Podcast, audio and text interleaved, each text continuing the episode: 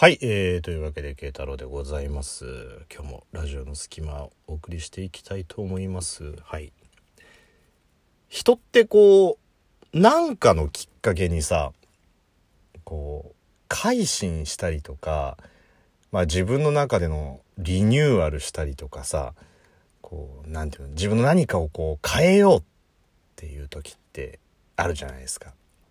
まあね、こう、改心というか、なんと言いますか、まあ、よくありがちなのがさ、こう、殺されそうになって、ライバル的なやつに助けられたりとかさ、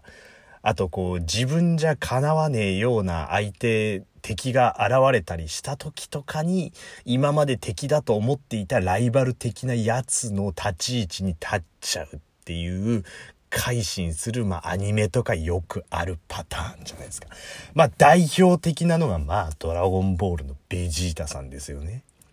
言うてベジータさん、最初はナッパと一緒に、どっかの異星人の肉食いながら、次は地球行くぞみたいな感じになって、あいつ滅ぼそうとしてたからね。滅ぼそうとしてるぐらいの武闘派のやつがすっかり丸くなっちゃってさ。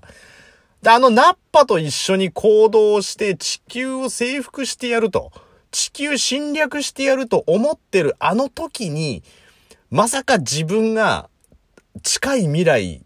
こう、ビルスの前で、えー、ちゃっちゃかちゃっちゃか踊るという集体を晒すことになるとは夢にも思わないはずなんだよ。あの段階では。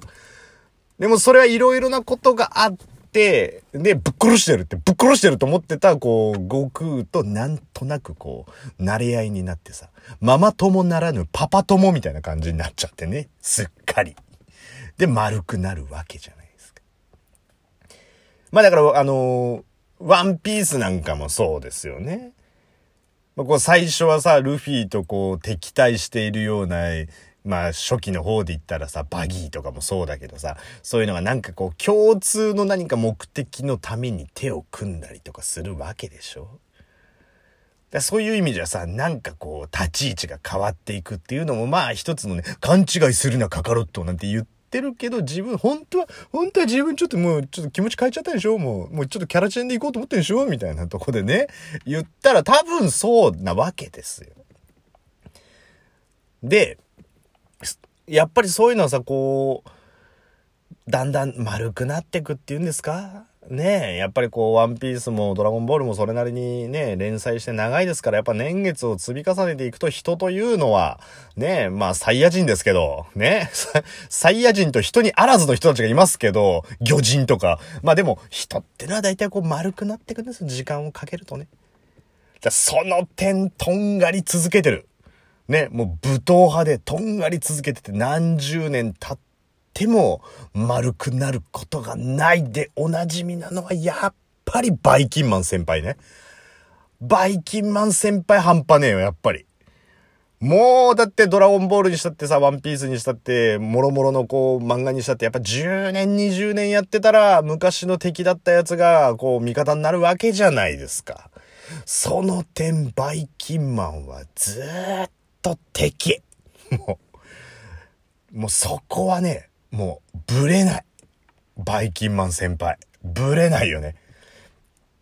まあいろんな理由があると思うよね。そういう意味じゃ。まあさっきも言ったけどさ、こう自分が倒せないレベルの敵が現れたりした時とかも、こう自分の中でこう何かを変えようっていうきっかけになったりとかもするわけじゃないですか。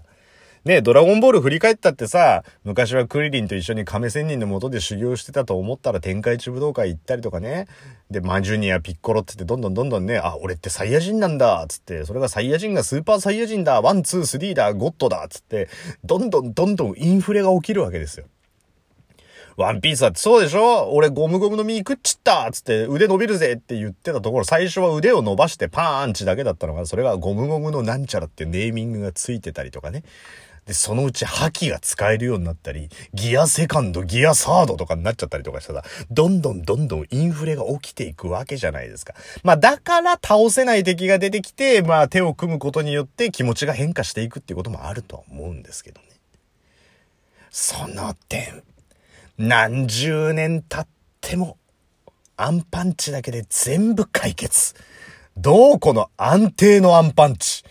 いつまで経ってもアンパンチ。初回からアンパンチ。最新回もアンパンチっていうところでね、もう、もうアンパンチだけあれば、とりあえずなんとかなるってね。もう、アンパンマンの方がよっぽどワンパンマンっぽいよねっていう。でも、全部アンパンチでなんとかなるっていう。一切インフレが起きないっていうね。まあだから、だからこそバイキンマンも慣れ合うことがないのかもしれない。だからあの、アンパンマンワールドにだよ。ね。八頭身でさ、めっちゃ怖い漆黒の体をまとった、細菌マンみたいなのが現れたら、バイキンって言うとさ、ちょっと軽いじゃん。若干なんかカロリーオフな感じがするじゃん。でも細菌マンって言われるとさ、すっげえハイカロリーな感じがするじゃん、もう。殺されるみたいなさ。なんかピューン、ピューンとかっていうビームじゃなくて、ブンっていう一瞬で動いて、アンパンマンのアンパンの顔の中にズボーって手突っ込んだと思ったら、その手からおびただしい細菌を出して、もう瞬時にもうテロ行為になるぐらいの細菌を出せるっていうね。それぐらいの細菌マンぐらい出てきたらもしかしたら、バイキンマンの心の中にも何かが芽生えるかもしれないけど、まあ、少なくともまだ、もうあと10年、20年とっても多分安定のワンパンチでなんとかなると、あ、ワンパンチじゃない、アンパンチでな、なんとかなるとは思うんですけどね。だまあそういう意味ではまあなかなかバイキンマンに関してはまあ改心することはないかなっていうあの、人ってこう何かをきっかけで変わることがあるよねっていう話でまさか最近マンまで脱線するとは思わなかったけど、えー、今日話したかったのはそっちの方。はい、あのきっかけがあって変わるっていう話ね。あの、今日から、まあ仕事復帰したわけですけど、やっぱりね、ここまで日常生活離れると、まあなんかちょっと新しい自分になろうかなっていう気持ちもなったりとかするわけですよ。例えば、なんて言うんだろう。3連休家でただダラダラ過ごしてたっていうとさ、こう、基本的なライフスタイルって変わんないじゃん。ね、寝る時間がちょっと遅くなったりする程度。でも、もう、日本時間で考えていいのか、現地時間で考えていいのかわかんない。時間もバラバラだし、文化もバラバラだし、で、その日本っぽいことが何にもないし、あと自分のいつものライフスタイルが何も通用しない。っていうところであれば、自分のそのライフサイクルを含めて、こうリフレッシュするいい機会になるんだよね。だから、まあこれを機にっていうところで、まあ今日から、ね、3連休程度じゃ、日本にいる3連休程度じゃどうにもなんないけど、1週間以上、まあ、海外に行ってるんだとしたら、まあ、これを機にっていうことでさ、今日から。いつもより1時間以上、まず早く起きるわけですよ。で、何をするかって言ったら何をするわけでもなく、朝起きて、コーヒーを飲んでテレビを見るっていうね。で、ひとしきりコーヒー一杯飲んだら、さてシャワーでも浴びますか？なんつってシャワーをゆっくり浴びて、で、ゆっくり身支度を唱えた、と、あの、整えて、出かけるわけですよ。いつもだったらね、別に遅刻ギリギリではないけど、割と朝ってパタパタパタパタしてたりとかするけど、そこゆっくり、一切、まあなんなら時計を見る必要がないぐらいの余裕で出かけて。で、いつもよりはるかに早い電車に乗るわけですから、急行に乗らなきゃなんていう感覚もないから、ゆっくりと各駅停車に乗って、各駅停車に乗るってことはやっぱりこう空いてるじゃないですか。ってことは他の人の迷惑にもならず、こう、携帯いじれたりとかするから、ゆっくり各駅に乗って職場まで行くわけですよ。で、いつもより3、40分さらに早く着くってことは、ゆっくりこう、今までね、休みの間に溜まってたメールのチェックなんかをしたりとか、だ修行が始まる前までには今日はちょっとどんなことをやろうかななんていうことをぼやっと考えながら仕事に取り組めるからまあ修行が始まったタイミングからのこの仕事の効率がいいこといいこと。もうだってもうチャイムが鳴って始まりますっていう風になったらさもうそっからもう取り組めるわけですから。でサクサク進むってことはさこう突っかえることが何もないからまあお昼はお昼に行かれるわけですよね。まあただちょっと気持ち出る時間ずらしたりとかしてね、ドンピシャでお昼に行っちゃうとこう、並んだりとかするからさ、ちょっと気持ちずらすことによってこう、飲食店も空いたり、空いてたりとかするからさ、ちょっとずらして、で、手早くお昼を食べて、で、まあよく行くスタバに行って、で、まあもうね、さすがにこう、ハワイって日も焼けてますから、こう、仲いい店員さんと、あ、焼けてますね、なんて言われてさ、いや、ハワイ行ってきたからさ、なんて、えー、マジっすかなんて、そんな話をするわけですよ。で、これ急いでる時にさ、そんな話してたりとかすると迷惑だから、急いでる時話さないんだけど、まあ、ちょっと人がスローになってくるとさ、そんな会話をできる余裕とかも出てくるからさ。で、まあ席に座って、ぼーっと今度は午後何をしようかなっていうことを昼休みのうちに考えておくわけですよ。いつもだったら、ああ、疲れたっつって休むわけですけど、もう優雅に仕事をしてるわけだから、先へ先へってこう頭が回るわけですよね。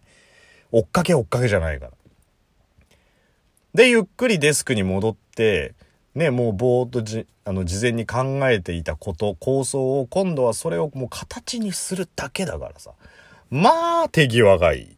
で、手際がいいってことはどういうことかっていうと、それ早く終わるわけじゃないですか。早く終わるってことはどういうことかさ、無駄な残業しなくていいっていうね。で、無駄な残業しなくてよくて早く帰れるってことは、例えばですけどね、こう、いつもより、まあ、一駅分ぐらいかな、大体。さらに一駅分ぐらい多く歩いて。ってことは健康のためにもいいわけですよ。でもさらに一駅分多く歩いて、で、まあ帰っても早く帰るわけだから、早めに晩ご飯食べて明日の準備をして、早めにラジオを撮って、早めに寝るって。完璧でしょ？で、ここまで想像して、時計見たら5時50分って6時起きで。全然寝れなかった。完璧な計画を立てたのは完璧に計画で終わったっていうね。もう。もう自分の生活リニューアルしようと思った計画だけで終わって、もう今日一日眠くてしょうがない、もう。結局こうやっていつもと同じような時間にアップしてね、え、何にも変わらない生活だったっていうところで、結局今日から何にも変わらない生活が始まるっていうところでね、バイキンマン並みに変化ねえな。